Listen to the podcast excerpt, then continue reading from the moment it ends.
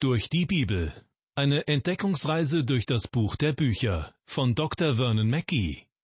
Ins Deutsche übertragen von Steffen Brack und gesprochen von Kai-Uwe Wojczak. Herzlich willkommen zu einer neuen Folge von Durch die Bibel. Mit dem Buch des Propheten Daniel beschäftigen wir uns zurzeit. Und heute geht es weiter mit Kapitel 9. Die Verse 1 bis 18 wollen wir uns genauer ansehen. Dazu wünsche ich Ihnen wertvolle Entdeckungen und viel Freude beim Zuhören und Mitdenken. Das neunte Kapitel des Danielbuches gehört wohl zu den bemerkenswertesten Kapiteln der Bibel. Jemand schrieb darüber, es ist das großartigste Kapitel in diesem Buch und es ist eines der bedeutendsten Kapitel in der gesamten Bibel. Gleich zwei Themen kommen in Kapitel 9 vor. Gebet und Prophetie. Wenn ich verschiedene Leute bitten würde, die zehn wichtigsten Kapitel in der Bibel zum Thema Gebet auszuwählen, dann würde dieses Kapitel wohl bei jedem dazugehören. Und beim Thema Prophetie wäre dieses Kapitel sicherlich ebenfalls bei jedem auf der Liste. In den ersten zwanzig Versen berichtet uns Daniel von seinem Gebet. Und die letzten sieben Verse geben uns Einblick in eine weitere Prophetie, die Daniel von Gott empfangen hat. Als Daniel sich hier in Kapitel 9 an Gott wandte, ist er bereits etwa 80 Jahre alt. Deshalb sehe ich in diesem Gebet auch einen krönenden Höhepunkt seines jahrzehntelangen Gebetslebens. Am Anfang seines Buches bat Daniel seine drei Freunde, zusammen mit ihm Gott zu bitten, ihnen den Traum Nebukadnezars und dessen Bedeutung zu offenbaren. Was Gott dann auch tat. Daniel war ein Mann des Gebets, und das sein ganzes Leben lang. In Daniels Gebet aus diesem Kapitel schlägt sich wohl die ganze Gebetserfahrung seines langen und reichen Gebetslebens nieder. Und wir können uns heute damit vertraut machen, wie so ein erfahrener Beter seinem Gott begegnete. Einige grundlegende Merkmale aus Daniels Gebet in Kapitel 9 will ich nennen. Gezielt und wohl überlegt. Beten war für Daniel keine wahllose Angelegenheit. Er schreibt in Vers 3, und ich kehrte mich zu Gott, dem Herrn, um zu beten und zu flehen unter Fasten und in Sack und Asche. Daniel weiß sehr genau, was er vorhat, wenn er sich an Gott wendet. Und hier ist es zunächst einmal Bitten und Flehen. Gebet ist bei Daniel nicht einfach das Wiederholen leerer Worte und auch nicht das Aneinanderreihen wohlklingender Floskeln. Dazu sagte Jesus, wenn ihr betet, dann leiert nicht Gebetsworte herunter wie Leute, die Gott nicht kennen. Sie meinen, sie könnten bei Gott etwas erreichen, wenn sie viele Worte machen. Das ist nicht das, was Gott unter Beten versteht. Entschlossen und opferbereit. Daniel betete unter Fasten und in Sack und Asche. Davon berichtet er uns auch in Vers 3. Das tat er nicht, um von anderen dafür bewundert zu werden. Nein, es war vielmehr der äußere Ausdruck seines ehrlichen und aufrichtigen Herzens. Dies ist heute nicht bei vielen Gebetsversammlungen anzutreffen. Einfach, offen und klar. Daniel war freimütig und gerade heraus, wenn es galt, sich zu seinem Gott zu bekennen. Und Gott gegenüber verhielt er sich ebenso, absolut aufrichtig und völlig ehrlich und offen. Es gibt die Geschichte von einem schottischen Prediger. In einem Gebetstreffen erhob er sich und begann zu beten. Und es war eines dieser schier endlosen und ganz und gar umständlichen Gebete. Schließlich zog eine liebe alte Dame an seinem Jackett und sagte Pastor, nenne Gott Vater und bitte ihn einfach um etwas. Liebe Hörer, unsere Gebete dürfen einfacher werden. Ich habe den Eindruck, dass das unserem Beten sehr gut tun wird. Zuversichtlich und erwartungsvoll.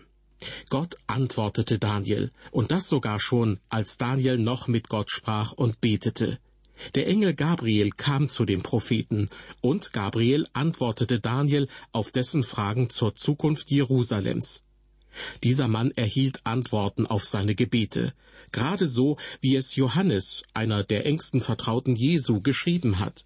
Wir sind Gott gegenüber voller Zuversicht, dass er uns hört, wenn wir ihn um etwas bitten, das seinem Willen entspricht. Persönlich und privat.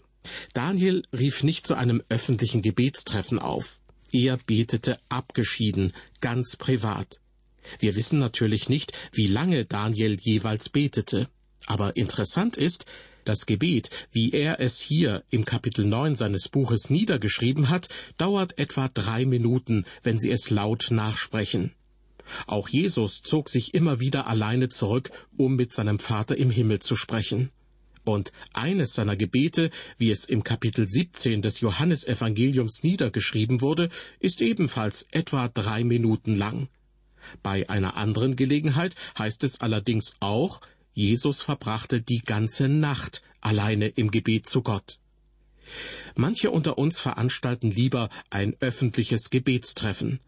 Dabei wartet Gott auch sehr darauf, dass wir mehr Zeit mit ihm im persönlichen Gebet verbringen. Alles durchdringend. Beten ist das Einzige, das jemals in der Lage gewesen ist, durch die unendlichen Tiefen des Weltalls bis an den Thron Gottes vorzustoßen. Der berühmte Naturforscher Isaac Newton fasste das so zusammen. Mit einem Teleskop kann ich bis zu dem nächsten Stern schauen. Doch wenn ich das Teleskop zur Seite lege und niederknie, dann kann ich durch das ganze Weltall hindurch vordringen bis an den Thron Gottes. Für Daniel war Beten eine wirkliche Aufgabe, die der Seele des Beters einiges abverlangt. Solches Beten ist mühevolle Arbeit. Sie erfordert ganzen Einsatz und Durchhaltevermögen und die Bereitschaft zu leiden. Schauen wir uns jetzt die einzelnen Verse im Kapitel 9 genauer an. Ich lese aus dem Buch Daniel, Kapitel 9, den ersten Vers. Im Jahr des Darius, des Sohnes des Ahasveros, aus dem Stamm der Meder, der über das Reich der Chaldäer König wurde. Wie schon in den Kapiteln zuvor ist Daniel daran gelegen, das Datum festzuhalten, an dem sich das Folgende ereignet hat. Daniel spricht hier von dem Meder Darius, dem Sohn des Ahasveros. Das ist aber nicht der Darius, von dem wir in den biblischen Büchern Esra, Haggai und Sacharja hören. Im Jahr 539 vor Christus eroberten die Meder und Perser Babylon. Und der Darius, von dem Daniel hier berichtet, wurde zum Herrscher über das eroberte Gebiet der Babylonier eingesetzt. Das beschreibt Daniel hier in Vers 1 mit den Worten, der über das Reich der Chaldäer König wurde. Eine Formulierung, die geschichtlich gesehen die Ereignisse äußerst genau wiedergibt. Chaldäer ist übrigens der ursprüngliche Name der Babylonier. Das erste Regierungsjahr des Darius ist dann nach der damaligen Zählweise das Jahr 538 oder 537 vor Christus. Daniels Gebet in Kapitel 9 ereignet sich also etwa neun Jahre nach der Vision von Kapitel 8. Ich lese weiter in Vers 2. In diesem ersten Jahr seiner Herrschaft achtete ich, Daniel, in den Büchern auf die Zahl der Jahre, von denen der Herr geredet hatte zum Propheten Jeremia, dass nämlich Jerusalem siebzig Jahre wüst liegen sollte. Daniel ist Zeitzeuge eines weitreichenden Machtwechsels. Das Ende des babylonischen Reiches, unter dem er fast sein ganzes Leben zugebracht hatte, war besiegelt. Nun brachten sich die Meder und Perser in Position, um als neue Großmacht die Geschicke eines riesigen Reiches in ihre Hand zu nehmen. In dieser weltpolitischen Umbruchssituation liegt es natürlich sehr nahe, dass Daniel über die Zukunft nachdenkt, besonders über die Zukunft seines Volkes. Und so wendet sich Daniel den Schriften des Propheten Jeremia zu. Denn Gott hatte zu Jeremia davon gesprochen, dass die Gefangenschaft Israels in Babylon nach 70 Jahren ein Ende finden würde. Daniel lebt jetzt im Jahr 538 oder 537 vor Christus. Inzwischen ist er etwa 80 Jahre alt. Im Jahr 605 vor Christus wurde er mit vielen anderen Israeliten aus seiner Heimat weggeführt. Damals war er noch sehr jung, vermutlich ein Teenager aber mittlerweile waren 67 oder 68 Jahre vergangen. Und das bedeutete, Die 70 Jahre der Gefangenschaft näherten sich ihrem Ende. Die Zeit ist also gekommen, das Volk Gottes würde zurückkehren können, zurück in das eigene Land. Daniel sorgte sich um sein Volk. Vielleicht war er immer noch erschüttert durch die Vision von dem kleinen Horn aus Kapitel 8. Antiochus IV., den das kleine Horn darstellte, würde versuchen, Daniels Volk auszurotten. Und er würde den Tempel in Jerusalem entweihen. Das alles trug natürlich dazu bei, dass Daniel sich große Sorgen machte. Eines wird hier im Vers 2 sehr deutlich. Was Daniel dazu gebracht hat, ausgerechnet so zu beten, wie wir das hier gleich hören werden, das war das sorgfältige Lesen des Wortes Gottes, das Lesen der Bibel. Das Wort Gottes offenbart den Willen Gottes. Und das gründliche Lesen der Bibel, gefolgt von ehrlichem Beten, ist ein guter Weg, den Willen Gottes zu erkennen. Und dies sind Gottes Zusagen, die Daniel im Buch Jeremia gelesen hat. Euer ganzes Land wird zu einem Trümmerfeld, zu einer unbewohnten Wüste. Siebzig Jahre lang werdet ihr und eure Nachbarvölker dem König von Babylonien unterworfen sein. Ich sage euch, die Zeit des babylonischen Reiches ist noch nicht abgelaufen. Es besteht noch siebzig Jahre. Erst wenn die vorüber sind, werde ich euch helfen. Dann werde ich mein Versprechen erfüllen und euch heimführen. Soweit zwei Verse aus dem Buch des Propheten Jeremia. Und darin wird ein weiterer Grund deutlich, warum sich Daniel gerade jetzt wieder intensiv mit den 70 Jahren beschäftigt, nach denen Jerusalem wieder aufgebaut werden sollte. Die Zeit des babylonischen Reiches war ja gerade abgelaufen. Die Meder und Perser hatten sie unterworfen. Deshalb konnte es nicht mehr lange dauern, bis Gottes Zusagen Wirklichkeit werden sollten. Lesen wir Daniels Gebet einfach einmal durch, fällt sofort auf, wie sehr es sich von vielen Gebeten heute unterscheidet. Achten Sie als erstes auf die Begleitumstände seines Betens. In den Versen drei und vier schreibt Daniel, Und ich kehrte mich zu Gott, dem Herrn, um zu beten und zu flehen unter Fasten und in Sack und Asche. Ich betete aber zu dem Herrn, meinem Gott, und bekannte und sprach, Ach Herr, du großer und heiliger Gott, der du Bund und Gnade bewahrst denen, die dich lieben und deine Gebote halten. Daniel wandte sich an Gott, um zu beten und zu flehen unter Fasten. So schreibt er hier in Vers 3. Von Jesus hören wir im Neuen Testament ebenfalls, dass er fastete. Dabei hat Gott das Fasten in seinem Volk nur für wenige Gelegenheiten vorgeschrieben. Fasten ist, nach meinem Verständnis, nicht etwas, womit ich einem ausdrücklichen Gebot Gottes folge. Wenn ich faste, tue ich vielmehr etwas, das über die konkreten Ordnungen Gottes hinausgeht.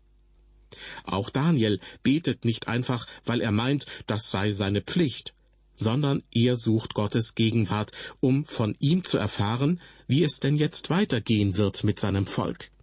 Und seine Art zu beten zeigt, wie entschlossen und beharrlich Daniel dabei ist. Denn er fastet und er bereut die Schuld seines Volkes. Das wird hier in unserem Bibeltext schon angedeutet durch Daniels Kleidung aus Sacktuch, bestreut mit Asche. Im Grunde verhält sich Daniel wie Jakob, als der zu Gott rief, Ich lasse dich nicht eher los, bis du mich gesegnet hast. Dieses Gebet Daniels hier ist außerdem sehr persönlich. Es geht darin um ihn und um sein Volk. Daher begegnen uns darin immer wieder Fürwörter der ersten Person wie ich und wir, mein und unsere. 41 Mal kommen sie in Daniels Gebet vor. Liebe Hörer, manche von Ihnen erinnern sich vielleicht, in Kapitel 4 haben wir festgestellt, wie Nebukadnezar das persönliche Fürwort ich oder mein gebrauchte. Was ist der Unterschied zwischen Daniel und Nebukadnezar? Nun, bei Nebukadnezar war es ein Hinweis auf seinen Hochmut, ein Hinweis auf seinen Größenwahn. Im Gegensatz dazu weisen die persönlichen Fürwörter bei Daniel auf etwas ganz anderes hin, nämlich auf Demut, auf Schuldeingeständnis und Beschämung. Welch ein Unterschied zu Nebukadnezars Selbstbeweihräucherung. Daniel hat sich wohl vor Gott niedergeworfen, und er bekennt Gottes Größe und seine Heiligkeit. Daniels Beten gründet sich besonders auf seine persönliche Beziehung, die er zu Gott hat. Er nennt Gott den Gott Israels. In Vers 4 meinen Gott. Wenn Daniel nun Gott darum bittet, ihm zu zeigen, wie es mit Israel weitergeht, dann geschieht das in einer ganz persönlichen Begegnung zwischen Gott und Daniel. Bevor Daniel im nächsten Vers die Sünde seines Volkes bekennt, verweilt er zunächst bei der Aussage Gott ist groß und heilig. Heilig bedeutet hier so viel wie Gott ist würdig und dass Menschen ihm Ehrfurcht und Ehrerbietung erweisen. Sie können also nicht nachlässig oder leichtfertig mit Gott umgehen. Des Weiteren hält Daniel fest, Gott steht zu seinem Bund, und er bleibt denen gnädig, die ihn lieben. Gott macht keine leeren Versprechungen. Was er einmal versprochen hat, das hält er auch ein. Gott verändert sich nicht, und deshalb kann ich mich voll und ganz auf ihn verlassen. Was Gott zugesagt hat, das wird er auch tun. Zudem erinnert Daniel daran, dass Gott gnädig ist. Es war Gottes Gnade, dass es das Volk Israel überhaupt noch gab. Gott hatte es bewahrt, auch im Exil in Babylon. Liebe Hörer, es ist Gottes Gnade, dass Sie und ich bis zu diesem Augenblick hier und jetzt gebracht wurden. Es ist Gottes Gnade, dass er uns errettet aus unserer Verlorenheit ohne ihn. Von Gottes Gnade Wörtlich, von seiner Güte kommt es, dass wir noch leben. Sein Erbarmen ist noch nicht zu Ende. So heißt es im Buch der Klagelieder. Gott ist gnädig, gütig und freundlich. Doch er will auch, dass wir es ernst meinen mit ihm und dass wir auf ihn hören und tun, was er sagt. Wir kommen zu den nächsten Versen, und hier achten Sie bitte auf Daniels Sündenbekenntnis. Die Verse fünf und sechs lauten Wir haben gesündigt, Unrecht getan, sind gottlos gewesen und abtrünnig geworden. Wir sind von deinen Geboten und Rechten abgewichen. Wir gehorchten nicht deinen Knechten, den Propheten, die in deinem Namen zu unseren Königen, Fürsten, Vätern und zu allem Volk des Landes redeten.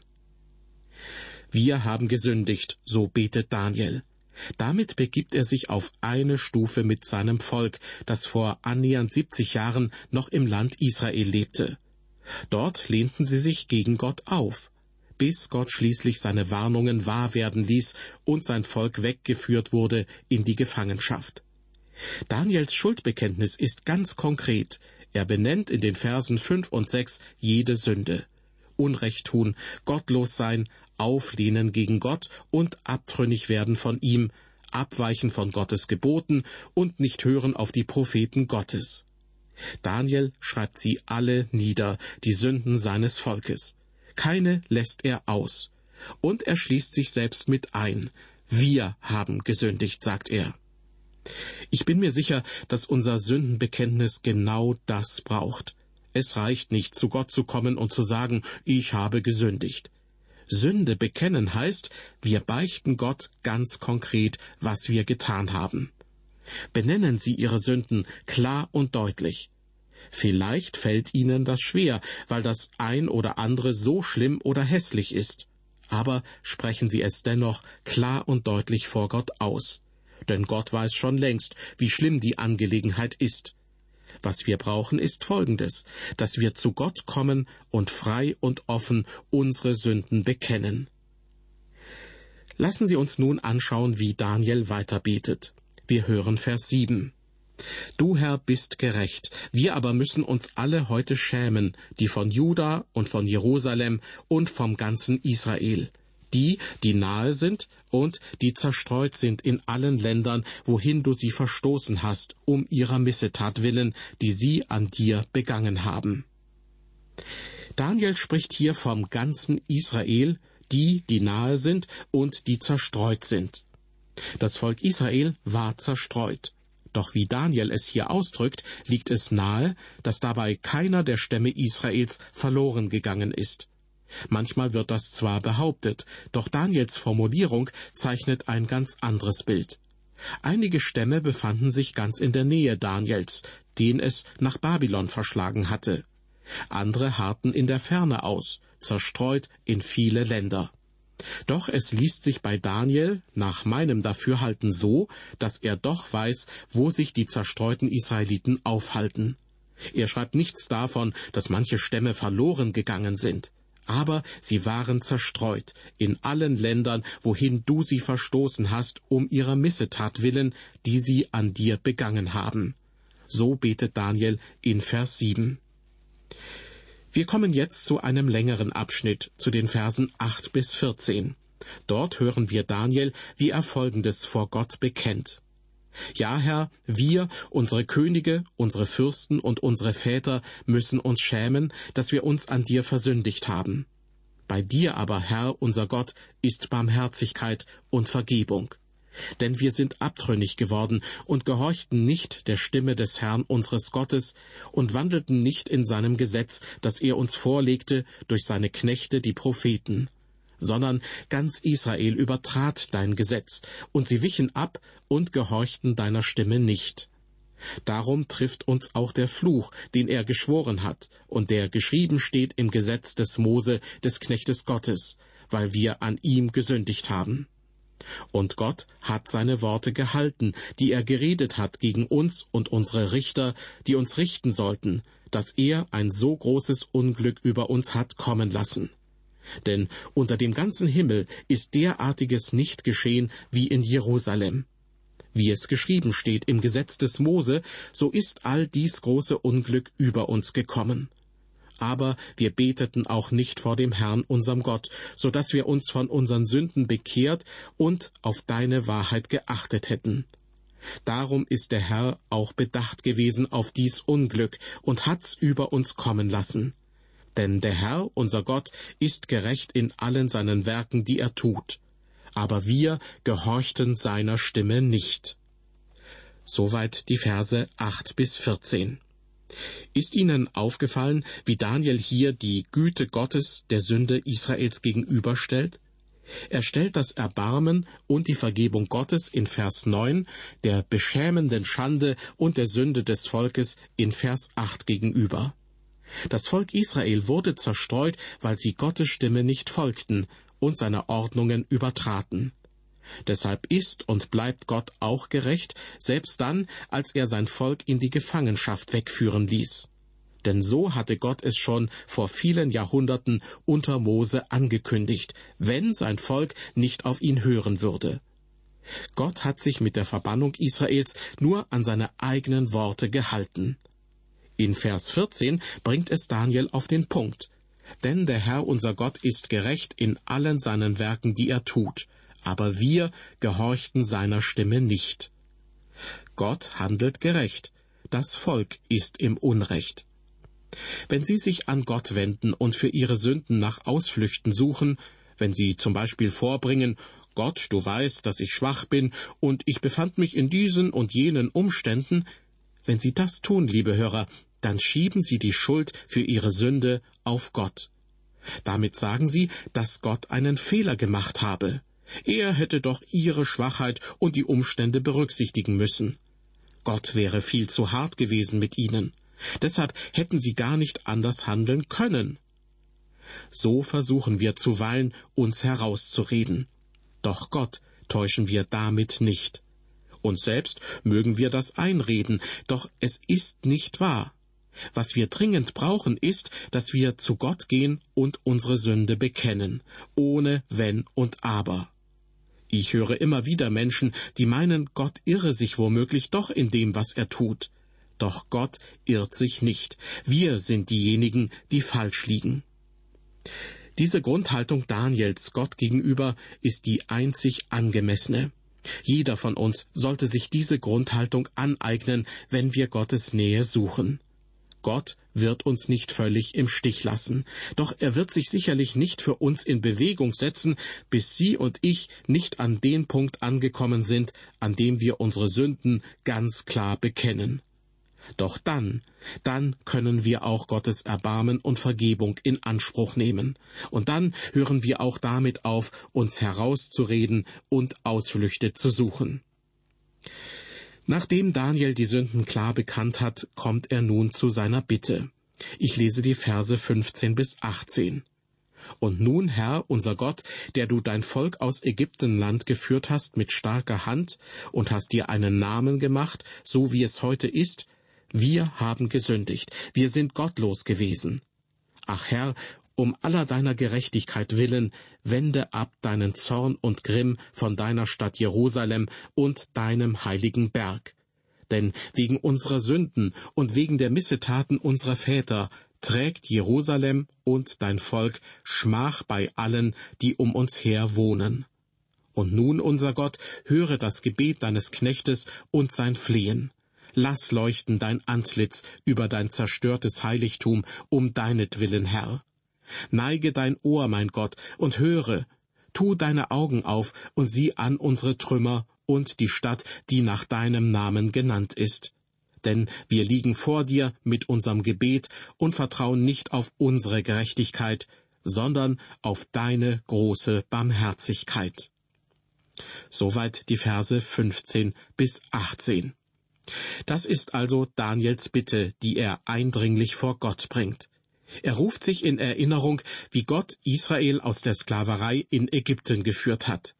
Das hatte Gott getan, weil er gerecht ist nicht weil das Volk so gerecht war. Der Grund, weshalb Gott Israel aus Ägypten befreite, lag also ausschließlich in Gott selbst, nicht in seinem Volk. So heißt es im zweiten Buch Mose, er hörte ihr Klagen und dachte an den Bund, den er einst mit Abraham, Isaak und Jakob geschlossen hatte. Ja, Gott hatte die Israeliten nicht vergessen, er kam ihnen zu Hilfe. Das Volk Israel konnte nur klagen unter der Last der Sklaverei. Alles andere ging von Gott aus. Mit anderen Worten, Gott sah ihr Elend und er besann sich auf seine Barmherzigkeit. Nun bittet Daniel Gott darum, noch einmal so zu handeln wie damals. Er bittet Gott, sein Volk auch diesmal zu befreien und auch jetzt nicht deshalb, weil das Volk so gerecht wäre, sondern nur deshalb, weil Gott barmherzig ist. Auch wenn Gott uns sein Erbarmen anbietet, ist er dennoch gerecht. Denn sein Sohn Jesus hat den Preis für alle Sünden der Menschen vollständig bezahlt.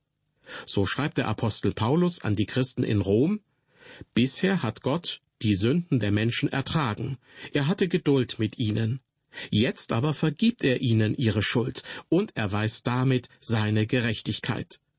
Gott allein ist gerecht und spricht den von seiner Schuld frei, der an Jesus Christus glaubt. Beten lernen von Daniel. Darum ging es in dieser Sendung.